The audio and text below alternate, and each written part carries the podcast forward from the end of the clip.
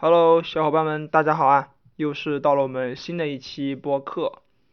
呃，从工作到现在呢，我休了一个最长的假期，国庆加年假加周末，总共十二天。嗯，这一次呢，用这十二天的时间是回家。回家呢，最主要的事情是家里面新房装修，就是爸妈他们的新房装修。按照习俗呢，我们一家人，包括我和我弟，都要回到家。但这么长的假期，怎么能少了骑车呢？对吧？从九月初呢就已经有了这个想法，呃，到十月中旬才开始准备去思考怎么样把车子带回家。正好呢，之前的高中高一的同学，嗯，他也在骑车。这个高一的同学呢，我下文就称他为阿赫。他之前呢也尝试了几次海南中线穿越，都失败了。这一次呢，正好我们趁着这个长假期，准备搞定这个大活儿。那把车子带回家，最重要的呢就是装车厢。出发之前呢，我一直都是用考虑呢用纸箱去搞定的，就发快递来回，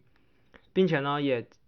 跟之前经常去的一些车店呢都已经谈论好了怎么打包啊、邮寄的费用。嗯，一趟呢仅需一百二，来回就两百五左右，两百四吧。但是呢，我还是到出发前的那一周，我还在担心我的车子会不会受到暴力托运，因为车子五万块钱。那么为了省这一点钱，而去到而去造成我五万块钱的车子出现了毛病啊，这点其实我后来权衡了一下，还是没有这必要。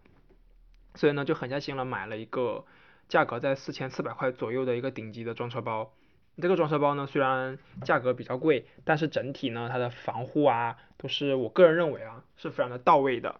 嗯，再加上以后可能还会去更多的地方去骑车嘛，所以说两手准备吧。嗯，所以呢，这次的装车箱我看上了一个叫 ULTIX，读法可能叫 U T X 吧。嗯，反正大概这么个意思。淘宝上还有点货，但是好像要出升级版了，我看好像都是一些尾货。嗯，刚开始呢。呃，我在纠结说这个装车厢怎么把车子装进去嘛。他这个快递小哥把装车箱拿到我家楼上的时候特别大，跟我在电商平台上看到的那些呃快就是成品图不太一样。呃，刚开始我也没有怎么弄懂去怎么装，就是卖这个箱子的电商啊极其不负责，他找了哪一个组装视频都爱答不理的，就是我严重怀疑他是不是真的有。拆装过这个装车箱，那么国内的视频网站呢，我就从了去 B 站和西瓜去找，嗯，但是还是不行。最后呢，还是在油管上翻到了好几个实用的视频。这里不得不批评一下国内的这个视频网站的检索能力太差了。B 站虽然它的氛围好，但是呢，你不管怎么搜，它都能够给你搜出二次元。就是那个 ULTX 这个关键词，就 UTX 这个东西，居然能够给你前面四个才是有点用，后面全是二次元，嗯。就这破圈，我就觉得破了个寂寞。那西瓜呢，就更别说了。虽然说我在西瓜，但是它这个搜索出来的东西啊，就完全牛头不对马嘴。就是反正个人感觉吧，就是自行车运动，它虽然不是什么大项运动，你更别说公路自行车这个小项运动了。就是也也就不要说这个装车厢这个东西了。那么我折腾了一个晚上以后呢，总算在装呃出发前的那天晚上搞定了车子。啊，如果说你也想买这个装车厢的话，把车子带走的话呢，那么你需要。对你自己的车子的车把会自己拆装，那么你的座管呢也要会自己拆装。这个装车箱的优势呢挺多的，就是至少它的外观呢是符合我的审美的。它是带万向轮的，就是我之前是一直不太是不屑于万向轮这种东西的，主要是从未带过这么重的行李出门。改变呢是今年年终的时候把小布就是 Brompton 这些自行车带去杭州的时候。我当时心里想的就是，幸亏我租的是一个带万向轮的箱子，要不然这个将近二十公斤的箱子能拖死我。嗯，同时呢，这个我新买的这个装车箱，它的防护极强，前文已经说过了，就是因为我之前已经提前给自己灌输了装车箱的防护都不够，需要自己去加装泡沫的这个想法。呃，后来呢，我装完箱以后，被这个装车箱的超强防护能力给惊到了。油管上的视频，它的宣传呢是可以把这个装车箱从楼梯上一脚踹下，你等待交通工具啊，等大巴的时候呢，可以坐上去。嗯，事实证明呢，它这个装车箱呢本身是侧壁是充气的，防护足够强大，并且它就还给你有一个七八根的这个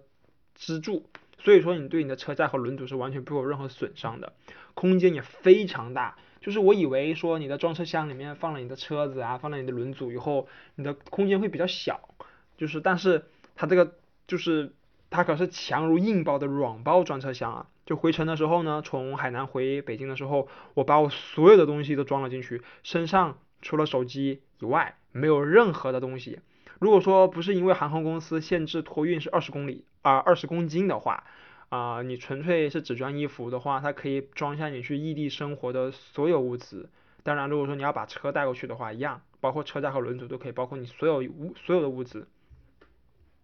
那么呢，我这一次去海南，包括回家和提车，行李是非常简单的。我仅仅给，因为要其中有好几天是在路上嘛，所以呢，我就只买了一个十升左右的这个车尾包，我就装下了所有骑行中需要的东西。而我的小伙伴阿赫呢，他却背了一个背包，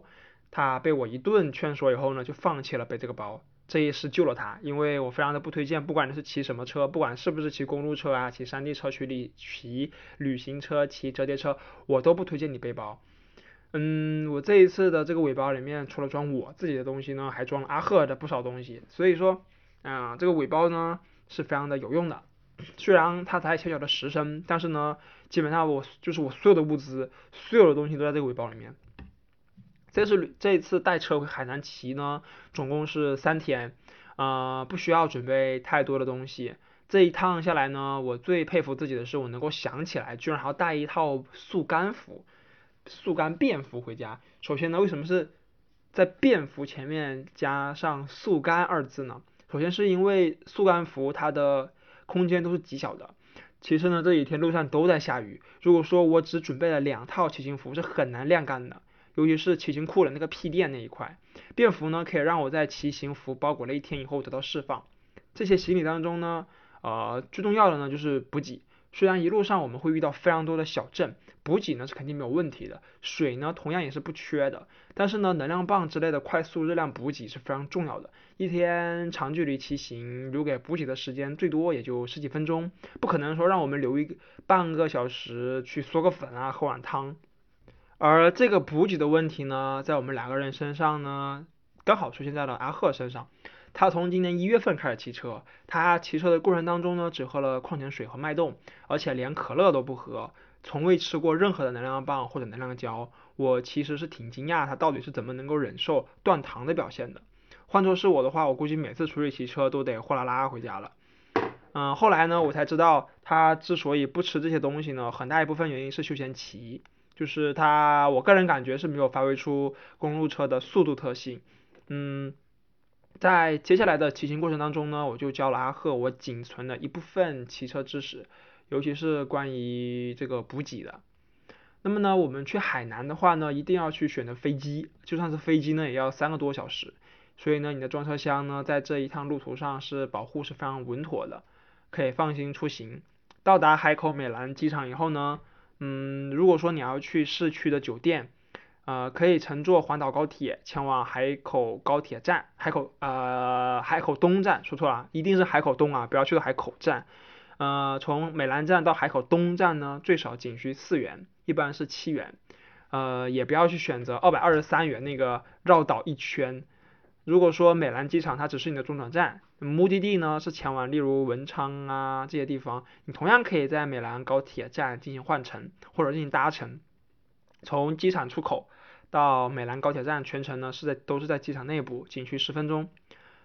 嗯，你如呃如果说你是旺季或者说这种假期出行的话，比如跟我一样对吧？你的体验呢要大于你的预算的话，嗯，我是反正我个人啊是无法保证飞机是准时到达的。而飞机呢，往往会比你预估的时间提前或者往后那么十几分钟啊，或者二十分钟。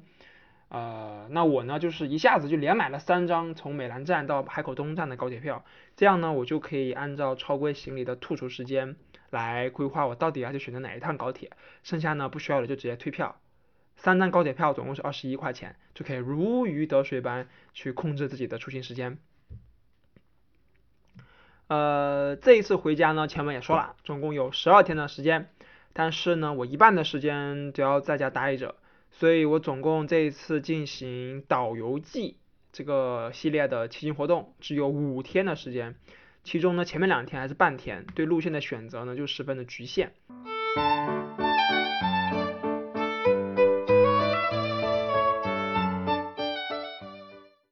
嗯，那我就开始先说第一天啊，第一天呢，因为就是第一天其实就是从北京到海口，上午呢在飞机上，下午呢就到酒店了。呃，只有下午加晚上不到五个小时的时间，导致了我这个路上无法停脚。嗯，路线的话呢，是我先说一下吧，可能大家得对照着我的 blog 里面的文章才能看得懂。现在我就先大概说一下，就是从凤翔西路骑到滨江路，顺着滨江路呢走到南渡江第一大桥，来到我的高中。其次呢，去学校后门去看一看南渡江铁桥，再重新回到滨江路。走到长堤路，沿着海边一直骑到龙昆北路，一路扎回家啊，一路扎回酒店。嗯，我第一次从装车箱中把车组装好，耗费的时间比较长啊，中间呢装错了好几次，甚至还会出现这个车把和这个轮组呈，这车把和前叉呈现了四十五度角，特别奇怪。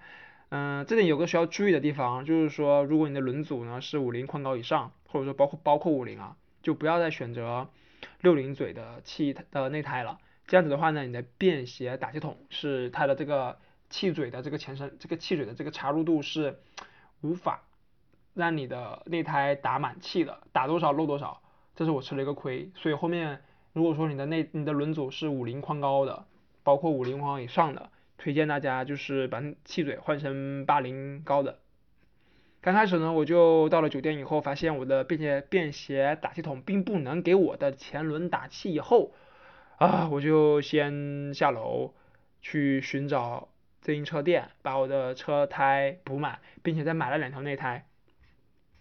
出门以后呢，正值就是我所有东西都弄完了以后，嗯，出门就是正值下班高峰期五点，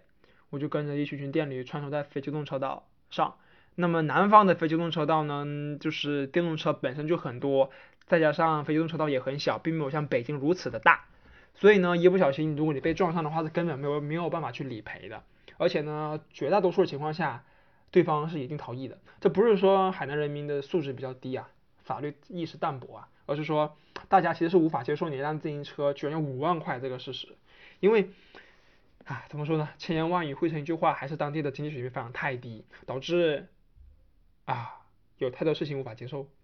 那么呢，呃，从凤阳西路到滨江路，总共呢只有八公里的路程不到。而滨江路呢，又因为这个市政修路的原因，它一半的路都被跑了，就是赤裸裸的这个鲁贝路线，并且呢，南渡江的这个江堤美化工程没有做到位，导致呢，我在上面骑和很多居民的散步总是会被一些小石子绊，包括它那个砖块啊、地砖都是细细碎碎的，所以还是觉得很影响市容的。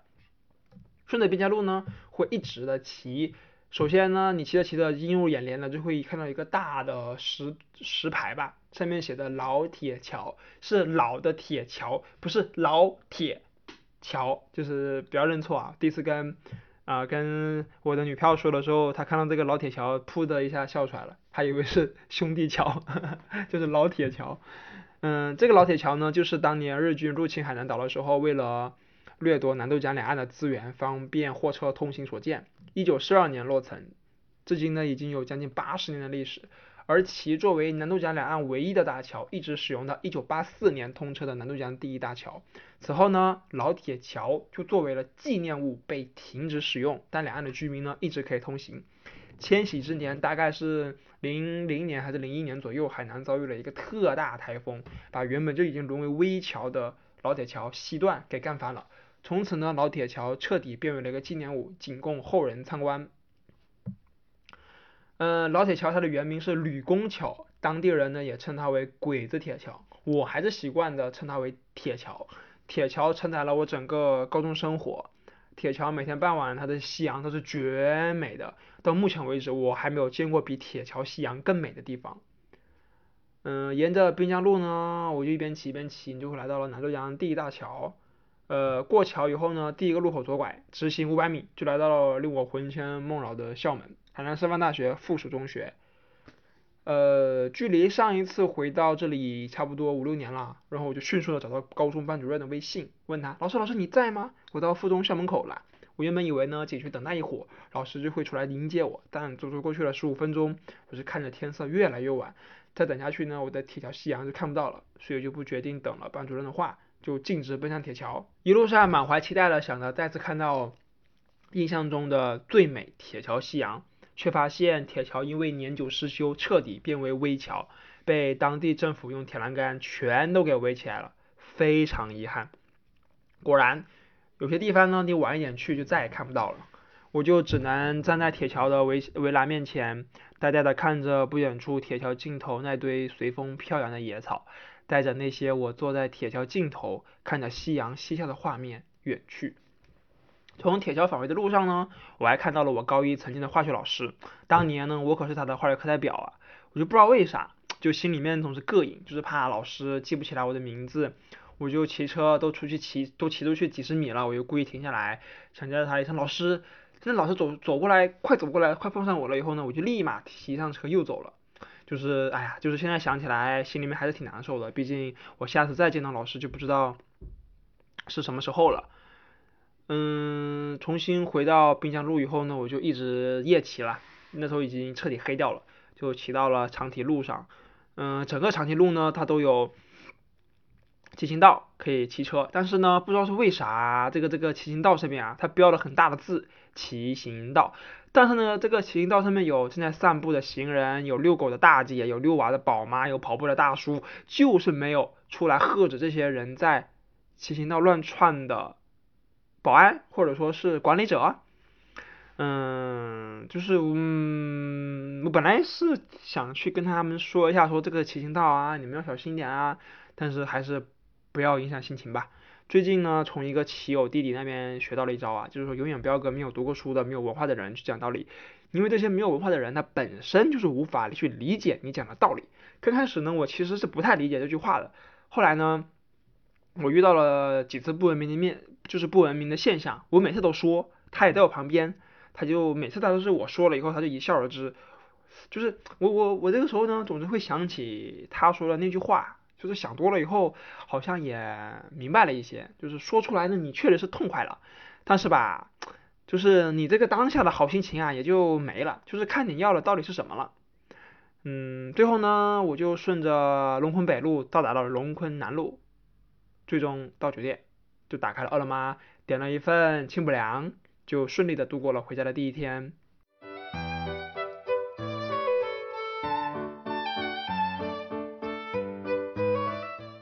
接下来呢是第二天，第二天呢我的主要目的地呢是火山口和西海岸。火山口呢是我特意在 Strava 上看的赛段，很是期待。嗯，西海岸呢是我一直都没有去过，但一直有所闻，听说那边的环境非常不错。之前呢我也只有路过一次。嗯，这么说起来，好像我在这个小岛生活了十八年，还是有很多地方没有去，感觉很浪费的样子。早餐呢，正常吃一顿海南粉，然后回酒店拿车穿装备，沿着椰海大道一直骑骑骑骑骑到二幺幺国二二四国道的交叉路口，呃，然后迎接我的呢就是永无止境的大货车和洒水车，这个洒水车一直洒到火山口的脚下，嗯，火山口呢它位于石山镇内，呃，火山就是。就是这个关于这火山岩啊，就是这路旁啊，你一旦就你一旦进入石山镇的辖区内呢，你就会发现路旁慢慢的多起来了这火山岩。呃，火山岩如果你想要的话呢，一定不要进入火山口的景区里面去买那些打磨过的火山岩，不但贵，而且没有特色，都是清一色的工业垃圾。真正原汁原味的火山岩就在我们这一段进入景区旁边的路的两边，随意的捡起来几块。说不定还会有些特殊的形状。我在骑的时候呢，其实是有特意的注意到火山口的赛段是什么时候进去，什么时候结束。但是前一天呢，我在码表上忘了去收藏这个赛段，导致这个码表上面并没有去给我实时的反馈出当前是否进入了赛段，以及距离赛段结束还有多远。那就就开始只能就闷头骑，导致呢还没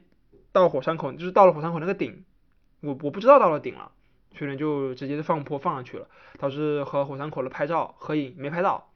嗯，要我说啊，就大家来火山口的话，嗯，就休闲骑就好了，就是不要耍什么赛段，安心看风景。从石川镇出来以后呢，要一路的骑到滨海大道上，这一路呢路况还算不错，嗯，你骑到就是相当于那条路上的风景也不错，就是就就就是没有什么烂路，都挺好的，大家不要就是不要担心啊。呃，你往前骑呢，就会看到西海岸。我也好久没有就是看到椰子树啊，看到大海了。但是呢，这条路上啊，就是就是滨海大道的这个人行道这两旁，它少了一个非常重要的一个元素，就是没有人卖椰子水了。这点其实我很不理解啊。虽然说确实我们要规范经营，但是也不至于说啊把这个行业给抹除掉。我就觉得这样子就少了很多乐趣。西海岸呢，它还是海南帆船队和国家队的训练基地。呃，我误闯了训练基地啊，就是看到大量的帆船，这种运动竞赛型的帆船和我之前在青岛看到的大帆船还是有很大差别的。青岛的帆船呢，你基本上可以认为是一个小小，就是一个个移动的小房子，它的吨位很大，而且看上去很豪华。那西海岸的呢，就是这些小帆船啊，你一看就知道是用于比赛的。呃，嗯，从西海岸就是出来。就是你西海岸它的终点，西海岸它是没有终点，它是怎么说呢？它其实就是海口的北北北端的一个边界线。西海岸再往前的就是北就是北部湾，或者是是雷州半岛和海南岛的海峡，就是也称之为琼州海峡，就是雷它对岸就是雷州半岛。而从西海岸一直往东走的话呢，你就会来到钟楼，钟楼呢可以标志性的认为是。西海岸的终点，那钟楼呢的旁边是骑楼，骑楼的话，嗯，怎么说呢？就是当年骑楼在我的印象当中，它还是满地的污水，街道两旁呢全都是乱停放的这个小电驴，地上的这个白色塑料袋啊，就是乱飞。我这次一进去看呢，发现完全变了个样子，感觉就像是当地政府一定要把骑楼改造成类似于北京的南锣鼓巷啊、西安的回民街之类的这种网红街。当然了，我心里面认为它肯定不会是，它肯定不会变成这样子的，它不会变成专门的旅游街，因为骑楼呢它是实打实的本地的生产街。虽然骑楼在我的印象中是。脏乱差，但之所以会造成这种情况呢，就因为是骑楼在我们当地呢，在这个政府整修之前，它充当的角色是专门用于生产的，汇集了各种各样的商家。毕竟呢，骑楼这里曾经是下南洋归来故土生意人的这个聚宝盆。身为其实身为一个海南人，看到骑楼变成如今这般模样，内心当然是狂喜了。如果不是这次专门骑车路过，我就不知道下一次又是什么时候才能再来了。在海口上了三年学，海口市区很多经典的地方我都没有好好逛过。首先呢，是因为这个高中校区它真的太远了。这种远虽然说你用现在的视角去看，不过就是我骑车两个小时的路程嘛，但是放到当时来说还是非常的劝退的。其次呢，就是时间太少了，自己的基础不好，就是英语不行，物理不感兴趣，不想听，数学啊咬牙切齿也得听，就是唯一让我嗯有就是开心的，就是每次的化学课了，我几乎都是呃过目不忘，有问必答。幸亏我高中的学习生活里面还能有一个自己喜欢的学科，要不然真的是过得太郁闷了。过了一会儿呢，这个时间已经来到了中午。骑楼虽然不大，但是我也没能骑完。那骑着骑着呢，就突然想起来这个地方好像有家捷安特，就感觉好像就是找了救兵一般。因为我带了身上带了五条内胎，不对，三条内胎，全都是六零七嘴的，我一定要去买到八零七嘴的，要不然的话后面如果一旦扎胎，我就基本上就是凉了。呃，这个在骑楼里的这家车店呢，虽然卖的是捷安特，也是捷安特的直营店，但是呢，你在地图上去搜捷安特是肯定搜不到的，你要去搜自行车才能搜得到。这点我已经跟老板娘讲了，就是我已经跟店里的人讲了，这是得改一改，要不然的话根本没有人知道这里会有家捷安特的店。后来呢，我就看从车店出来，时间还早。就想着说想过过一个桥去看一看海淀岛。海淀岛我之前是从来没有自己去过的，嗯，大家都说海淀岛不错，很多人买房也推荐去海淀岛买，但是就是我想就借用这一次机会去看一看海淀岛的环境到底是怎么样嘛。海淀岛它本身不大，外围的一圈呢都是碧海大道围起来的一个环形公路。岛上面呢，除了海南大学本身占据了三分之一的位置，还有一份三分之一呢，就是各种小区以及正在开发的小区。而剩下的三分之一是用来干嘛呢？它就是各种被隔断的废土般的裸露肚皮，呃，裸露的地皮，就是不知道干嘛，就是把它挖了，铁皮围起来，也可能是待待开发吧。而我之前对海淀岛的这个印象呢，就是只有来了 N 多次的这个白沙门公园，呃，尖叫。这个游乐项目呢，是我每次来到白沙门公园必玩的项目之一，非常刺激，可以从最远处远眺到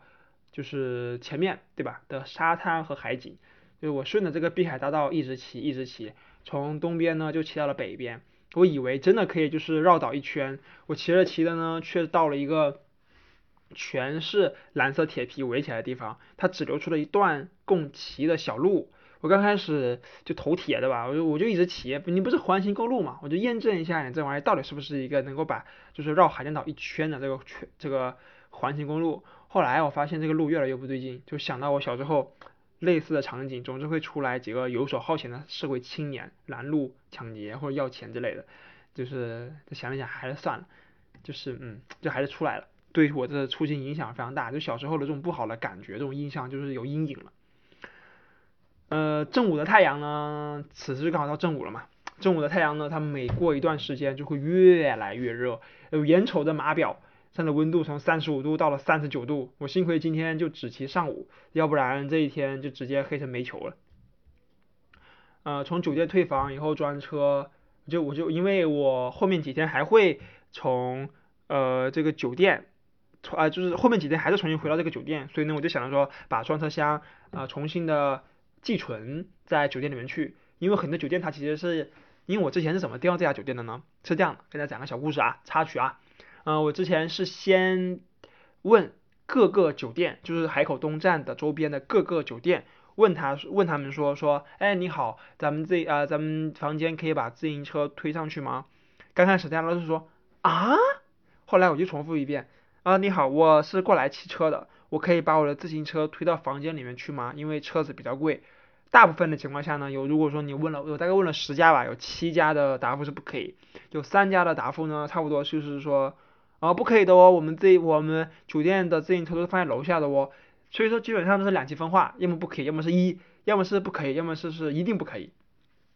后来呢，我就换了一种说法，就是我也不跟你说我有没有带车过去，我就跟你说我的我有一个行李，里面比较大。放的是自行车，我是去自行，我是去骑自行车的，而且呢，我要住几号几号几号，总共几天？哎，这个时候你把你的条件给他，然后又把你这个对他的这个利益也给他，你要这里面住这么多天，那你的代价呢，仅仅是有一个很大的行李箱，哎，没问题，没问题，都没有问题，对吧？后来发现确实没问题，大家根本不管你，因为你的自行车并不会影响到其他住户，你也不是电动车，所以嗯，就觉得很奇怪。换一个话术以后，就是收益还是比较还是比较大的。就是会说话还是挺重要的。从酒店退房以后呢，我就坐上小电驴去商场里面吃了一吃了一顿椰子椰子鸡汤。椰子鸡汤呢，我之所以对它印象这么大，是它的味道真的很棒很棒。所以我也推荐大家去海南一定要吃一顿椰子鸡汤。你在别的地方吃的椰子鸡汤呢，虽然都是真的椰子、真的鸡，但是呢，你只有去吃到海南本地的鸡和本地的椰子，两二者结合，才能有那种非常不错的味道和那种感觉。后来呃，我吃完椰子鸡以后呢，就开始去高铁站，重新回到海口东高铁站，坐上回老家万宁的高铁。呃，万宁虽然它是一个非常不错的滨海旅游城市，也是全国冲浪圣地，但是呢，这里浓厚的家族裙带关系让这里的经济啊，经济发展和基础建设多年来一直处在全岛的较低点，我也不敢说最低点，反正我个人认为也算是最低点了。万宁的市区呢，我去的这个次数也不多，但非常明显的感觉到呃，这十多年来都是一如既往的模样。新开的商场经济带不动周边环境啊，金融世贸虽然说对比小时候已经有了很大进展，但这个进展也太慢了。就是我从来没有见过像万宁这般如此猖狂的电驴拉客，外出呢你几乎只能靠电驴，你不愿意的话你就大巴、公交车。所以我严重怀疑它是不是人口流出过大，导致滴滴发展不起来。就如果你在海口的话呢，我是啊，如果说。你不是冲着去感受这个海岛风情，一定不要选择小电驴。小电驴的起步价十块，就十元钱，就不管你去哪里都是十元起。如果你你要跟他还价钱，那就变成八元。可是我之前从商场到海口东就是直走，然后左拐就到了，就仅仅只是个拐个弯就到了距离。我的心理预期呢，撑死了五元，而不是八元。所以呢，我推荐大家去海口的话，能选滴滴就滴滴吧。从万宁高铁站出来呢，已经是下午五点多了。此时呢，正值夕阳西下。呃，从高铁站回到我们村一般是二十五元左右。我就找了个摩托车大叔，他说要收我三十五元。开开始我是十分不情愿的，因为这这种地方滴滴的预估价是四十四元。我想了想，哎呀，算了吧，就是还是骑坐摩托车吧，因为我对老家的万宁。印象呢，就是漫无边际的稻田，趁此机会可以好好的感受一下田野时光，也就算了。小时候呢，我每次回老家都会和堂哥们就是到后海村子后面的那个小海，我们也叫小海，也叫后海，里面去玩耍，就跳上渔船，去翻开甲板，哟，又是一条皮皮虾。就是我对皮皮虾最开始的印象，就是小时候就是跳上别人的渔船里面翻开了甲板去找。但是呢，我对皮皮虾的厌恶呢也来于此，因为那个皮皮虾家里人都不吃，我每次都去抓了十几二十条回去，他们说说我要吃这个，你们给我做，就是他们都不做，他们说这没人吃这玩意儿，都没有肉。后来我也不知道为什么这玩意火了起来，皮就皮皮虾我也不知道为什么火了起来。现在呢，这个村子就妥妥的人口流出，而且是大量流出，现存的都是一些中老年人以及就在家带小孩的爷爷奶奶啦这种人，毫无生气，毫无生机。也毫无活力。虽然你大多数人回家的时候都是把老家房子拆了重建为平房啊，或者小洋楼，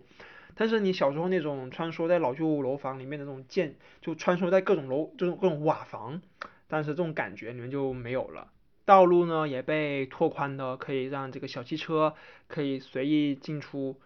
小时候那种熙熙攘攘的人群啊，走在村道上面的景象就一去不复返。我也不知道等我的。孩子出生以后还能不能看到这些昔日他爸爸曾经看到的这些时光？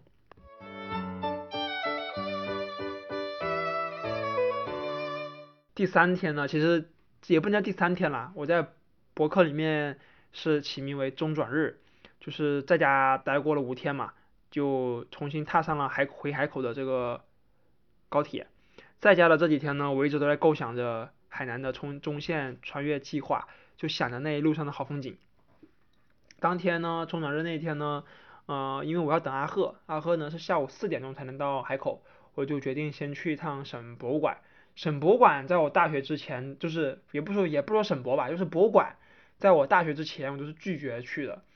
就后来就是变得慢慢的对各种博物馆，呃，感兴趣呢，主要是因为我自己的这个见识啊变得更加宽广了，懂的东西呢更多了。就看过了更多的书啊，呃，换句话说，其实就是人也变得更加稳重了。因为大部分我个人觉得啊，大部分正处在这种青春年华的少年们是不会想去博物馆的。这博物馆它需要静静的去看很多东西，它这个特点啊，就和我们这些活泼好动的少年是不匹配的。海南省博物馆呢，嗯，它其实里面没有什么有太多价值的东西。你可以把它当做一个旅游景点去看，不要把它当做个博物馆去看，因为怎么说呢？就海南它本身它就是一个歌剧一方的小岛，人文你虽然有，但是沉淀太少了，文物就别说了，几乎没有。所以呢，我就挑了几个相对有看头的展馆，比如说沉香展和花梨展，剩下就是一些展馆就讲一些什么海南历史啊，什么南海沉船之类的展览，我就不看了。这些东西呢，你不如在北京看来的真实可靠，对吧？呃，我之所以选择沉香展和花梨展呢，主要是因为，呃，我对沉香是一点都不了解，甚至见都没见过。花梨呢是家里人在玩，所以呢想看看有没有什么镇馆之宝，对吧？今天开开眼界。毕竟花梨这种是需要三十年成材，百年成木，诶，是不是这种说法？记不得，反正就是它的成材时间非常长，所以呢就导致它的呃成品也很很难拿到。嗯，就是后来待到了下午差不多四点吧，阿赫就给我发了个短信啊，发了个微信说他到了，啊，我们就见了个面。见面呢，本来是应该喝个小酒，对吧？但是为了第二天的骑行活动呢，我们也就就着可乐吃猪肚包鸡。就一顿饭的时间呢，和阿赫回忆起了不少当年啊在宿舍的啊高一宿舍的时候那些少年时光，聊一聊当年老同学现在怎么样啦，聊聊大家各自现在的生活。如果可以的话，我确实是也想回家工作，就至少呢你在家的状态很自由。但是呢，在家的这几天呢，又有一些自由过度了，就还是很喜欢啊。我个人还是比较喜欢那种去到一个人都没有，就是完全没有人、没有人认识你的地方，从头开始，就一步步的进入到自己想要的生活状态中。就晚上呢，我们一起欣赏了《骑行中国》这部纪录片，这是迄今为止我在西瓜上找到最有价值的一部片子，是我一直想要达到这种状态啊。就是说，他那个纪录片里面是，我先给大家说一下纪录片的大概的一个情节吧。就是他那部《骑行中国》的纪录片是二十七年前，一个老外只身来到中国，从北京骑行到香港，顺着中顺着什么国道我忘了，反正就骑行过了中国腹地，走了中国腹地，呃，从北京到香港。一路上遇到了很多的人和事，导致了二十七年后的今天，他重新走回这条路线，想去看看这条路线上现如今的沿途城市发展。如果说这部纪录片只是播放他现在从北京骑到香港路上的这个所见所闻，嗯，那确实是挺平淡无奇的，而且拍的也不如其他的 UP 强。那之所以如此喜欢这部片子呢，就是因为这里面有大量的二十七年前中国腹地的人文和建筑景观，可以跨时空的了解到二十七年前的人们生活状态，而且它用了大量的这个时间线对比手法，就到了一个地方以后呢，会给你看二十七年前和二十七年后的对比，这种庞大的时间线叙事手法，我是一直顶不住的，非常的喜欢，我也推荐大家有时间的话可以去好好看。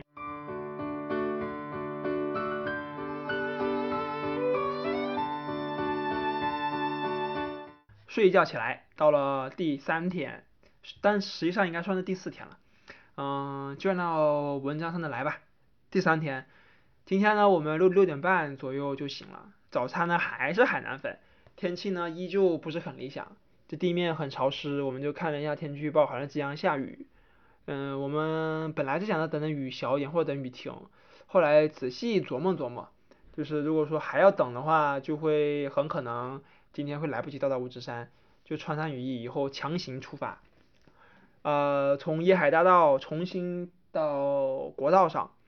刚准备进入石山镇，阿赫他就喜提扎胎，就看着这个下下停停的雨啊，路旁的红土地以及道路上飞驰而过的大大货车。刚补完一次，出发五十米，啪又拔了，啊，呃又扎了。这次呢，换我来给他补胎。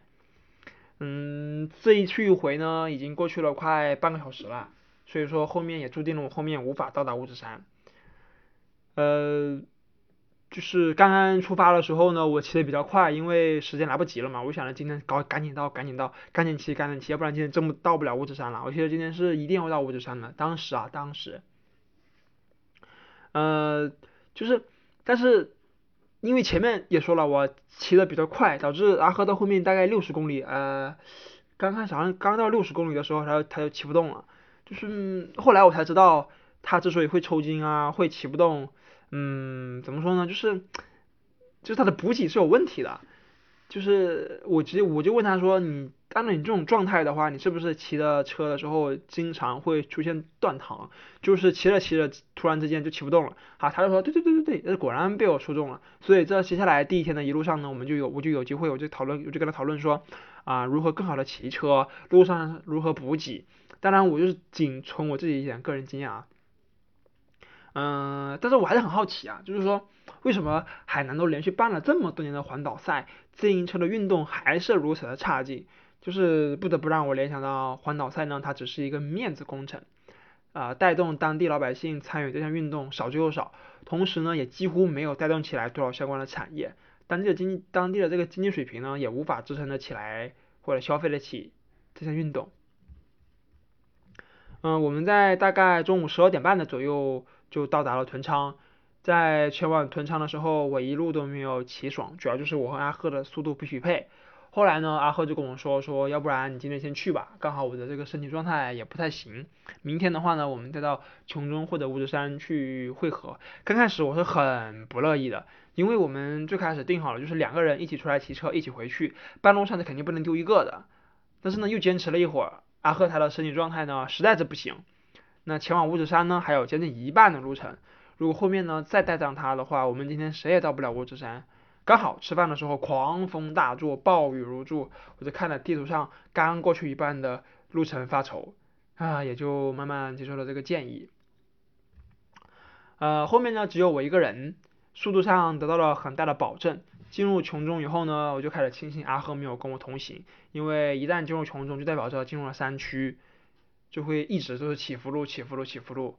经过了红毛和杂运二镇，之前我看错地图了，以为杂运镇是爬阿驼岭前的最后一个镇子。实际上呢，你到了杂运以后，距离五指山市区还有四十二公里。我最后得知这个结果了之后是非常崩溃的，极其郁闷。我愣是继续往前推进了将近一半的路程。但是这个时候，如果说他不打雷电，我还是会一直干，因为我把灯也带上了，我把车的车头灯也带上了，就是怕第一天或者后面几天会骑夜路。但是呢，他一旦打雷，我就不想骑了，很危险，山里面非常的危险，而且这个时候的雨从大雨变成了暴雨，一旦变成暴雨，我的头盔的前沿就挡不住雨水了，雨水呢就会透过额头进入眼睛里面去，咸咸的十分刺激，已经到了无法睁开眼睛的地步。这个时候呢，我的内心开始就开始纠结了，就到底还要不要爬到阿托岭，还要不要干到五指山？嗯，后来呢，我就看着天色越来越晚。当下我就决定，最重要的还是先找个建筑物去去去躲雨，休息一会儿呢，就是就先找个地方休息一会儿，再去思考。后来就发现路边有个公共厕所，赶紧去，但是这个门被锁了，我特别不能理解，一个公共厕所搞得那么豪华，锁门了，哦，当时我看到这一点我就特别崩溃，我特别想投诉，你知道吗？但是一想到那个山沟里就只有我一个人，你还投诉去，你找谁投诉呢？就我看着地图上的，我看我就看了地图和天气预报，这雨还得下一个多小时，才有可能停。我现在的选择呢，当时的选择就只能继续往前或者往回返。那往回返的话呢，你这还要往前倒好几个镇子才能有住宿。往前返的话，只要景区骑差不多二十公里左右，你就可以到了五指山。啊，后来想了半天，其实我是不愿意打雷的时候去爬山，就是骑山路的。也但是呢，我更不喜欢走回头路。所以呢，这个时候又开始纠结了。好在，嗯，到前面红毛毛阳镇啊，毛阳镇的时候找到了旅店，这可是毛阳镇唯一的旅店啊。我就看着路牌上标记的距离，五指山还是十九公里的之后，这是击败我内心的最后一颗稻草，立马推车进旅店开房。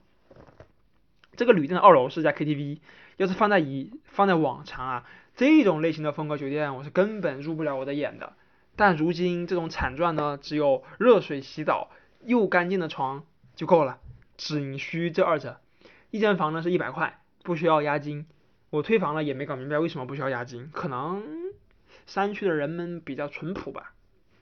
但是呢，也就因为不要押金这件事，对我让我对五指山的好感多了一些，也为我这个凄惨的一天得到了些许安慰。呃，洗干净车子和身体以后呢，我就下楼觅食。这个时候天已经接近全黑了，但雨居然停了。按照之前的计算的话，我现在应该是在放坡阿头岭去五指山了。哎，但是想了想，还是算了，不要有遗憾，明天接着爬。要不然的话，这种暴雨天气，山上的这个状态呢是未知的，而且下雨路滑，稍不注意就摔了。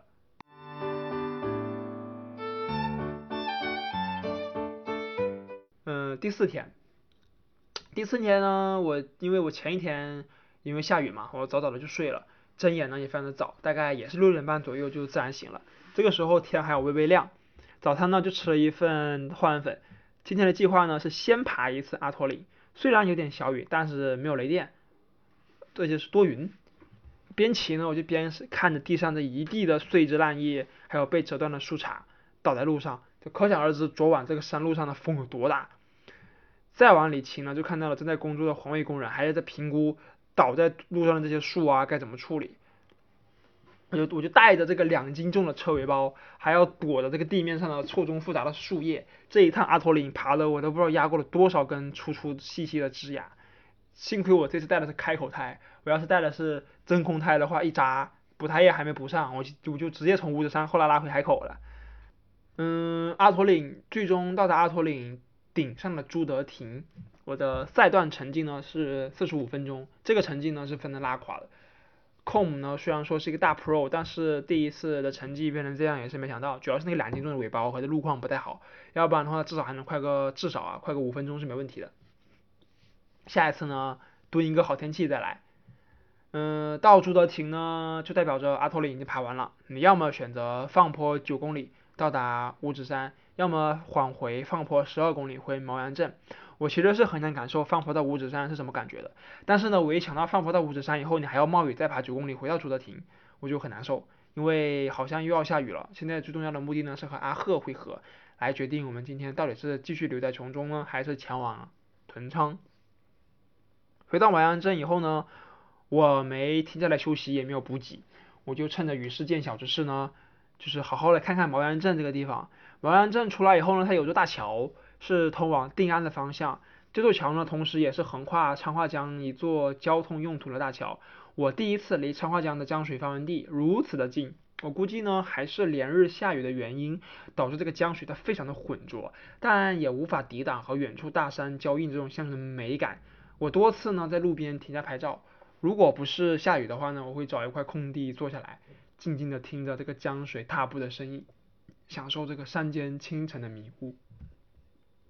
重新回到杂运镇的时候，就开始下雨了，而且雨势呢，已经渐渐的从滴滴答答的小雨，变成了昨天，嗯，跟昨天一样的大雨。我现在还会怀疑会不会变成暴雨，因为这个时候正是台风在澄迈县城内，就是还在岛内，还没有出岛。呃，最终到达屯昌啊，不对，最终到达琼中呢是中午十二点，雨骑了一上午。弄得我拍视频的欲望一点都没有，我就只想着快点到琼中和阿赫会合，赶紧换上这个干净的衣服，好好的洗一个热水澡，盖被躺下。最后呢，到到琼中也是最大的时候，就是中午十二点半左右，我一点吃饭的欲望都没有。洗漱完毕以后呢，就立马躺下，就这种身边没有雨水的感觉真的是太好了。可是谁知道待到下午的时候，这雨又变小了。但此时的我们呢，已经完全没有了继续骑车的欲望。下楼吃饭，晚上呢，啊，吃完呃午后又吃了一顿果盘外卖，呃晚饭呢吃的是华莱士两人套餐，但是吃的欲犹未尽。夜宵呢我就来一顿麻辣烫，一天五顿饭，就是 可见今天这个雨骑啊，它对身体的消耗是非常大的。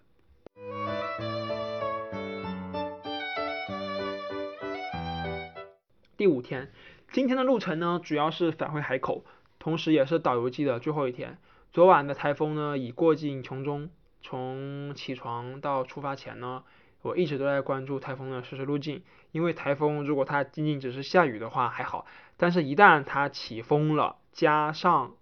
暴雨，就是个非常危险的一个天气情况了。此时呢，台风它在澄迈呃临高县的海岸线上依旧没出岛。就是虽然已经快要出岛了，但是还是在下雨。我们今天的总路程呢，将近一百三十公里，预计呢是下午四点左右到达海口。早餐完以后呢，呃，我们决定啊，就是一路骑不停到屯昌，到屯昌吃午饭。但是呢，我原本以为经过一天多的休息，阿赫的体力呢会快速的恢复。呃，之前我也说过了，就是我们在出海口前往永兴的这段路，就刚开始出海口的时候冲的太猛，啊，这次呢我就特意的是我自己先骑，呃，不让阿赫先骑，我跟在他后面，这样的话呢前面就没有任何人，没有没有任何人去可以去干扰他的速度，完全呢可以按照他自己的速度来，大概呢在三四十公里的时候，阿赫他都是就是三四十公里这个节点之前啊，他都是按照自己的速度在骑。我带着两个，因为我带着两斤重的尾包呢，就在后面一直跟着骑。还没有出琼中，这一路呢都是起伏路，几乎没有令人舒适的放坡路段。加上这个时候这个雨啊时大时小，呃，就是啊怎么说呢，就是我们两个人都非常难受。到了屯昌以后呢，雨开始变得时有时无了，我们就开始了脱脱穿穿雨衣。呃，这个时候是十点半，距离午饭的时间还很早，我们就吃了一份炒粉，一人一份啊。从屯昌出来以后呢，此时距离海口还有大概八十公里左右。呃，从屯昌就屯昌往后呢，依次会经过永发、永悦和永兴三个比较比较大的镇子，平均二十公里一个，也算是作为后面行程的一个个节点吧。呃，瞄准这一个镇子都拿下以后呢，我们也就到达了海口。但是到达永发这个镇子以后呢，我不知道阿赫是又怎么了，他的速度慢了下来，而且是越来越慢的那种。嗯，按照之前的设定啊，我是骑一段等一段，但是这种设这种设定结合雨天的话，对我自己其实非常不友好的，身体一会儿凉一会儿热，非常容易感冒。这里也给大家一个建议啊，就是说，如果你是不可避免的要雨骑。或者就是冲着雨骑去的，你在路途中一定不要停下来休息太长的时间。首先呢是骑车的状态会丢失，其次呢是身体的热量会很快的被潮湿的衣物带走。越是这样呢，我们就要就是越发的感到寒冷，甚至会失温。呃，我就感受过一次失温啊，就是失温是极其的痛苦要命的。当时呢，我正处在一个鸟不拉屎的地方，正在骑车，也是暴雨，前进和后退都不是最佳的选择，只能继续前进。好在的是，当时还有小伙伴陪伴着我，不会太害怕。后面呢，我一有机会就提高踏频，让自己尽可能的热起来。正是因为这一次极其痛苦的雨骑，我开始对装备的态度呢就正式了起来。关键的人身装备是完全不省钱。在预算允许的前提下呢，直接买最好的。这次与其给我巨大帮助的雨衣外套，就是为了防止下一次失温而买的。入手价呢是两千两百块人民币。呃，距离永兴还有十二公里的时候，阿赫就彻底掉了。我就一直在前面慢慢等他，却一直迟迟不见人上来。我这个时候也在不停的看微信，担心他是否又遇到了扎胎呀，或者是其他的机械故障。而我呢是一定不能停车，让自己停止踩踏的。可以慢一点，因为我怕感冒。最终呢，在微信上等到了阿赫的回复，他骑不动了，他在路边停车休息了一下，我就慢慢的以非常慢的速度往前骑。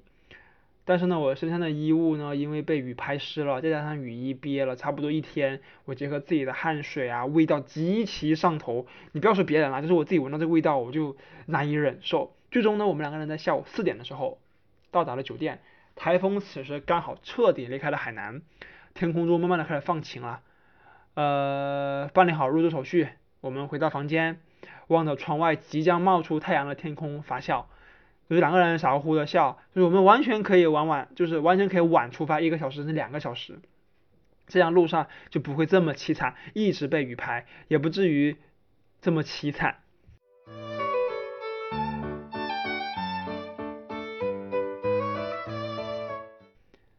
总的来说的话，这几天呢，我确实是感受到了海南对我的热情。海南它依旧是我生活了十八年的那个海南，那个说变就变、毫不留情的海南。第一、第二天被大太阳晒得手臂严重分层的我，是从来没有就从就我从来没想到，在间隔几天之后骑车会打破我截止目前为止与骑时间最长的记录，整整一天。这次海南中线骑行，如果是天气状态良好的前提下啊。并且呢，是有两个速度差不多相同的小伙伴陪着你一起一起骑，用一天的时间从海口到三亚是完全没有问题的。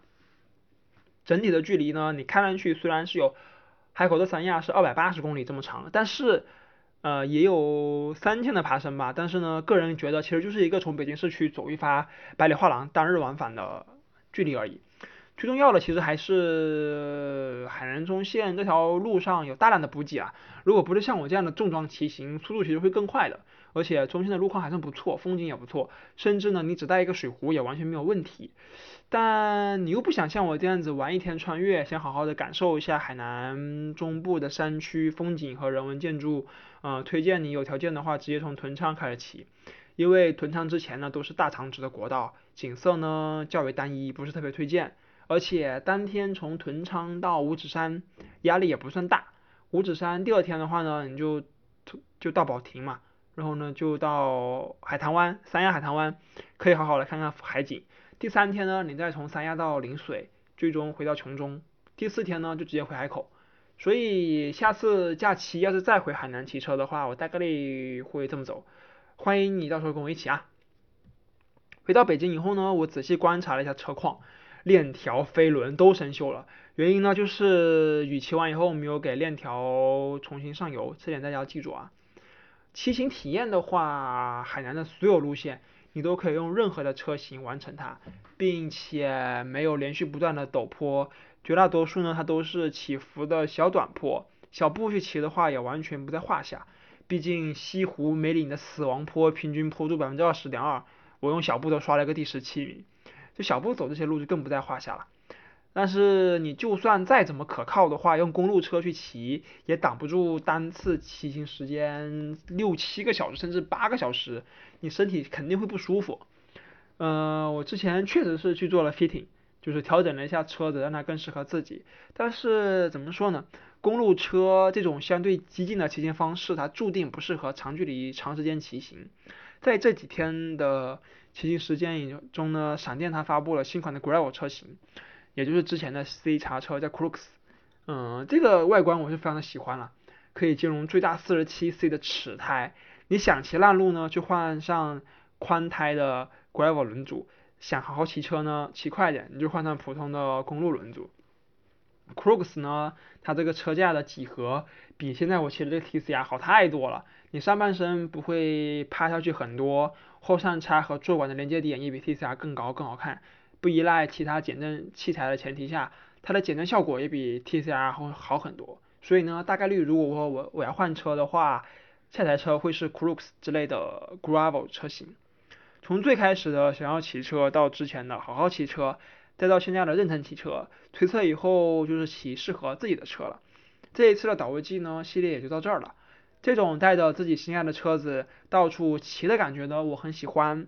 也非常期待下一次的到来。导游记呢，我做了三集的 vlog，记录了这一路上好玩的一些事情。如果你感兴趣的话，可以去西瓜或者是 B 站上去搜我的 ID PJ Hubs，就能够找到这最近的三期。那么我们下次再见吧，看看我们下次又去哪里好玩的地方骑车，拜拜。